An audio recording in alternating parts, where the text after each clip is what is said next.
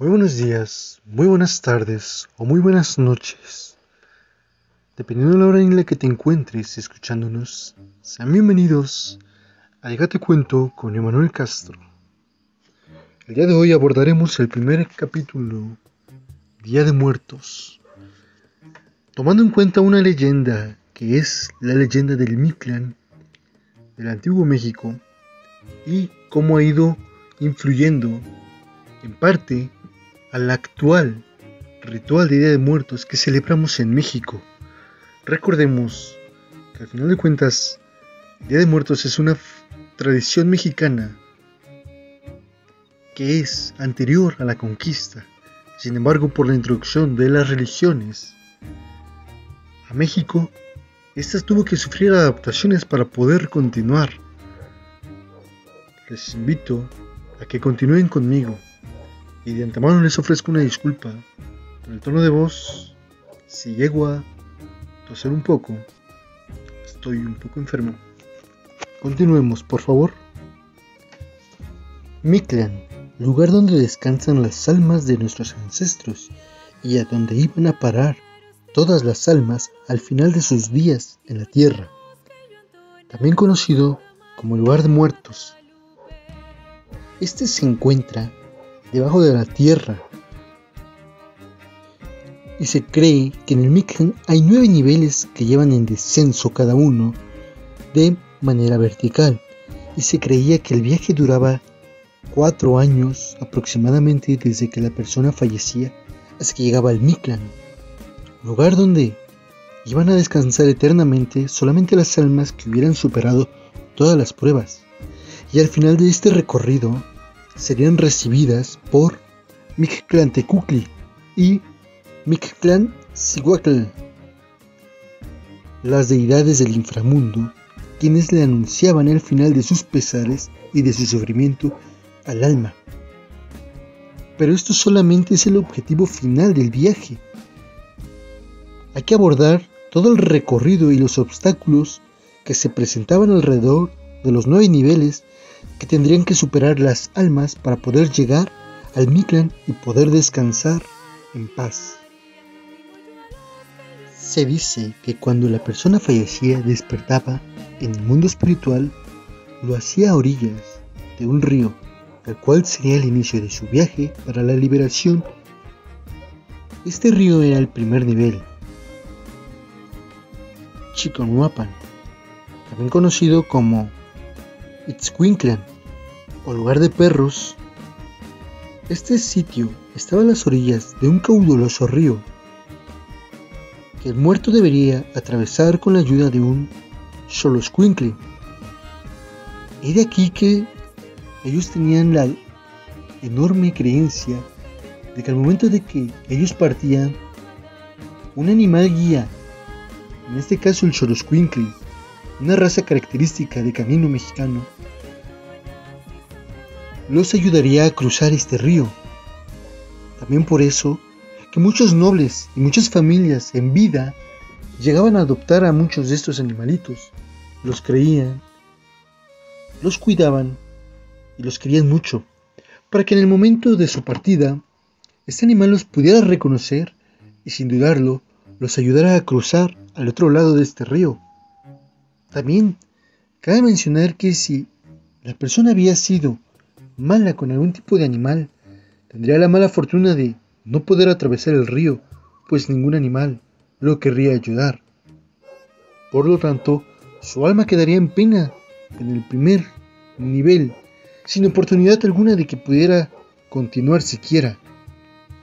En el segundo nivel, Tepecli, Munamiclán, el lugar de los cerros que se juntan.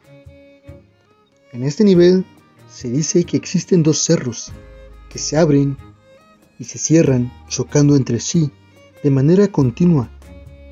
Los muertos, por lo tanto, deberán de buscar el momento oportuno para poder cruzar sin ser triturados. Recordemos que las pruebas eran para medir el valor, el coraje y la voluntad y ayudar que el muerto se fuera despejando y se fuera despojando de sus miedos y sus emociones terrenales. El tercer nivel, Istepetl. En este se encuentran cerros cubiertos de filusos pedernales que desgarran la carne de los muertos cuando estos intentan escalar para cumplir su trayecto y pasar al siguiente nivel. Cuarto nivel llamado Itzekayan, el lugar del viento de obsidiana. Era un sitio desolado, de hielo y piedra bruta. Se trata de una sierra con aristas cortantes compuestas de ocho collados en los que siempre cae nieve.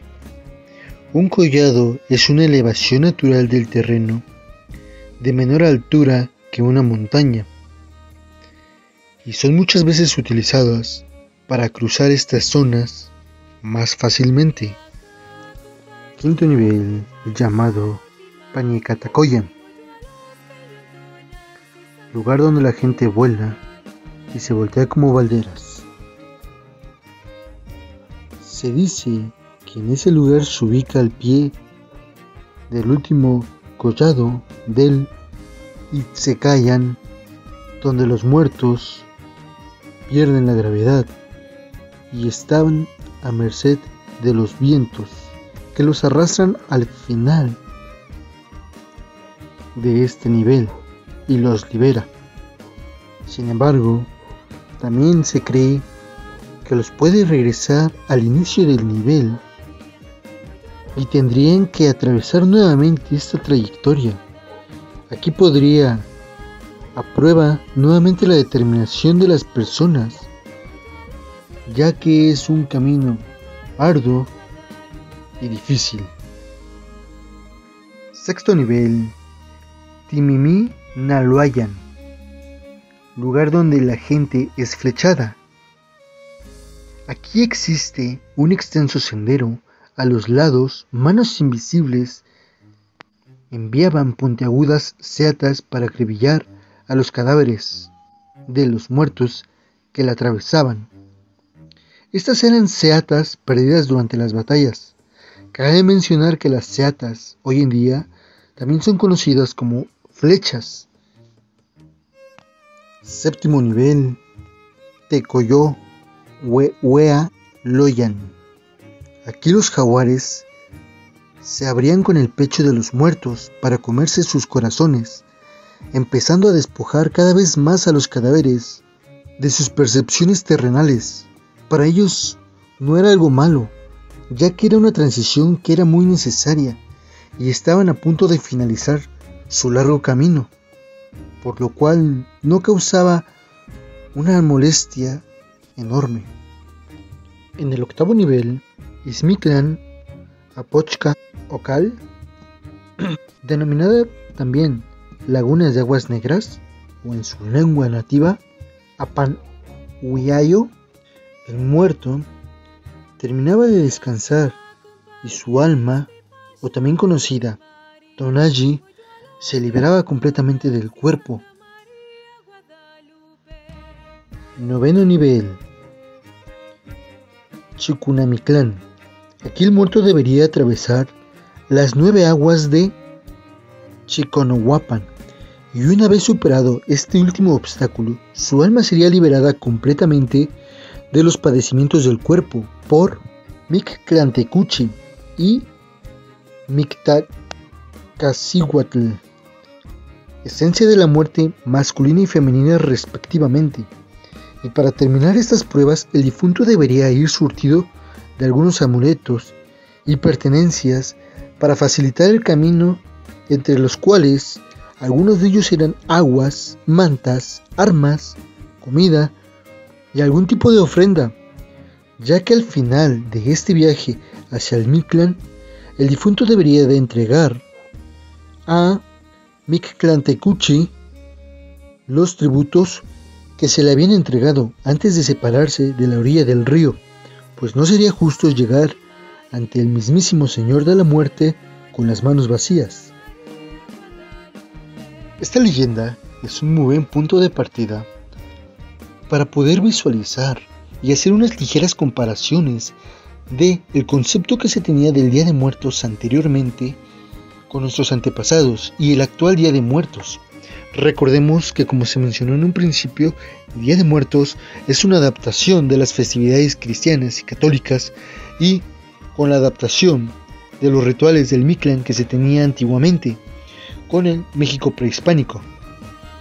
Como se puede escuchar en la leyenda, uno de los factores principales era la ofrenda que se ponía, cuyo objetivo era ayudar al alma en cuestión del familiar para que pudiera continuar su viaje. En este caso se ponían alimentos, agua, artículos que le pudieran servir en el viaje, ya sean armas o algún otro objeto. Posteriormente a esto también se le ponía una ligera ofrenda para el dios de la muerte en cuanto llegara a su presencia. Transcurrido este tiempo de cuatro años, ya no había una ofrenda que se pusiera periódicamente, ya que su objetivo principal es ayudar al alma a llegar al descanso eterno. Una vez cumplido su objetivo, ya no tendrían contacto con esta persona. Es la fuerte creencia que los mexicas tenían, que solamente duraría cuatro años el viaje. En este momento, vamos a decir algunos elementos básicos de una ofrenda del Día de Muertos en la Ciudad de México. Cabe mencionar que esto puede variar según el estado de la República Mexicana en el que se coloque dicha ofrenda. Los enumeraré y diré su significado posteriormente. También menciono que porque algún elemento de la ofrenda que se esté usando no se encuentre en esta lista, no le restaré importancia ya que solamente me enfocaré en los más comunes. Número 1. El mantel blanco y la sal. El color del mantel y la sal significan pureza y alegría. La sal sirve para que el cuerpo del difunto no se corrompa con el viaje de ida y vuelta, ya que la sal es un elemento de purificación y se usa en demasiados rituales. Por la misma razón, ayudará a que el alma no se corrompa en el camino y pueda continuar con su descanso eterno de manera pacífica y poder regresar posteriormente. Número 2. El agua. Número 3. Por gracioso y irónico que se puede escuchar, en el viaje de los difuntos, la flama de las velas hacia el mundo es la luz, el agua les ayudará la fe a quitar la, esperanza. Además de que es, un elemento que simboliza la pureza, se nuevamente en el cual las ánimas a pueden antiguos hogares asearse. El número de velas nuevamente que se ponen en una ofrenda dependerá del número de familiares que se quiera recibir. En algunos casos se ponen velas de color morado a modo de duelo o en forma de una cruz con cuatro velas para que el alma regrese a casa y pueda orientarse con los puntos cardinales. Al final de cuentas, la representación de la veladora es para que ellos encuentren nuevamente el camino hacia la casa. Número 4. Copal y cruz de ceniza. El copal o el incienso se utiliza para limpiar el lugar de las malas vibras y los malos espíritus antes de que regresen nuestros seres queridos. Cabe mencionar que para los indígenas, esto era un elemento de oración y alabanza hacia los dioses. La cruz de ceniza sirve para que el alma llegue hasta el altar y que pueda expiar sus culpas pendientes. Y si el ánima se encuentra en el purgatorio, la cruz puede ayudar a salir. Número 5. Las calaveritas. En este punto tocaremos dos derivadas de las mismas, uno del lado religioso y el otro del lado prehispánico. Del lado religioso, las calaveritas de azúcar representan los cráneos humanos. Las medianas recuerdan que la muerte está presente para todos. Las pequeñas son dedicadas a la Santísima Trinidad y las grandes hacen homenaje al Padre Eterno. Por otro lado, por el lado prehispánico, las culturas mesoamericanas tomaban los cráneos de los prisioneros sacrificados y los formaban en hilera para honrar a los dioses. El altar era llamado Zopantli. Las calaveras también hacen alusión a esa tradición prehispánica. Podemos darnos cuenta cómo no se han perdido algunas características. Desgraciadamente, no sabemos a veces el significado de todas ellas. Número 6. El papel picado y el petate. El papel picado es una representación al aire, un elemento de la naturaleza. Además, que añade un toque festivo a la celebración. El petate se utiliza para que los muertos puedan descansar, pero también puede funcionar como mantel para colocar algunos elementos del altar hacia el muerto. Las cosas que mayormente se ponen en este petate, incienso, figuras de barro o alguna ropa que al difunto le gustaba ponerse en alguna fecha en específica. Número 7. Squinkle. Se ha visto en algunas ofrendas que van más por el ámbito prehispánico algunas figuras de perritos de barro. Estos perritos son squinkles, o también como nosotros los hemos llegado a conocer como los squinkles. No puede faltar en los altares dedicados a los niños, ya que son un juguete para que las almas de los más pequeños estén felices el momento de llegar al banquete.